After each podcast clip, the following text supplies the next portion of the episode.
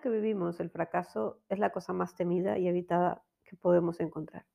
Sobre todo a medida que entramos a la adultez, el fracaso es cada vez menos aceptable. Algo que personalmente pienso tiene muy poco sentido.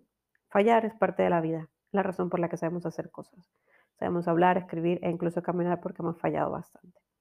Cometer errores en la infancia es lo más común. Se espera de ti, nadie te juzga. Caes, te levantas. Escribes mal una palabra, se te corrige. No pasa absolutamente nada. Cuando llegamos a la adolescencia, nadie espera que hagas nada bien. Los adolescentes cometen todo tipo de errores, principalmente emocionales. Relaciones tóxicas, amigos falsos, dramas de identidad. Se espera de ti que cometas errores. Todos esperamos a que te rompan el corazón, porque así aprendes. Pero cuando das tus primeros pasos en el mundo laboral, tu margen de error cae drásticamente al 1%.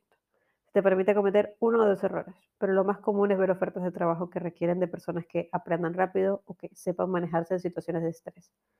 El mensaje aquí es que quieren a alguien que no la cague. Además de esto, los errores en el trabajo son compartidos. Tus superiores y tus compañeros pueden tener consecuencias por tus errores. Y si después de un periodo de tiempo no establecido no has aprendido, lo más probable es que no sigas trabajando en ese sitio.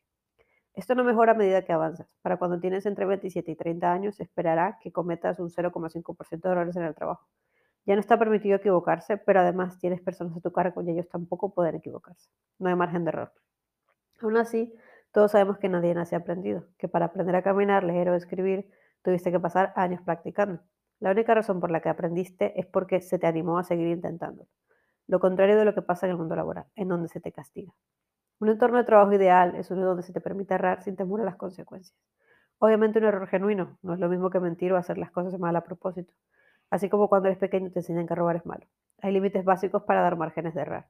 Pero se tiene que partir de la premisa de que solo se aprende haciendo. Equivocarse es estar más cerca de conseguirlo. Cometer errores es la regla, no la excepción. Hay que dejar que sucedan y no sentirnos mal por no saber hacer algo a la perfección desde el inicio. Es demasiada presión.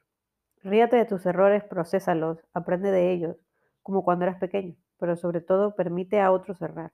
Amplía ese margen de error para ti y para tu equipo y verás cómo la creatividad y la innovación empiezan a surgir, porque los mejores inventos se han conseguido por error.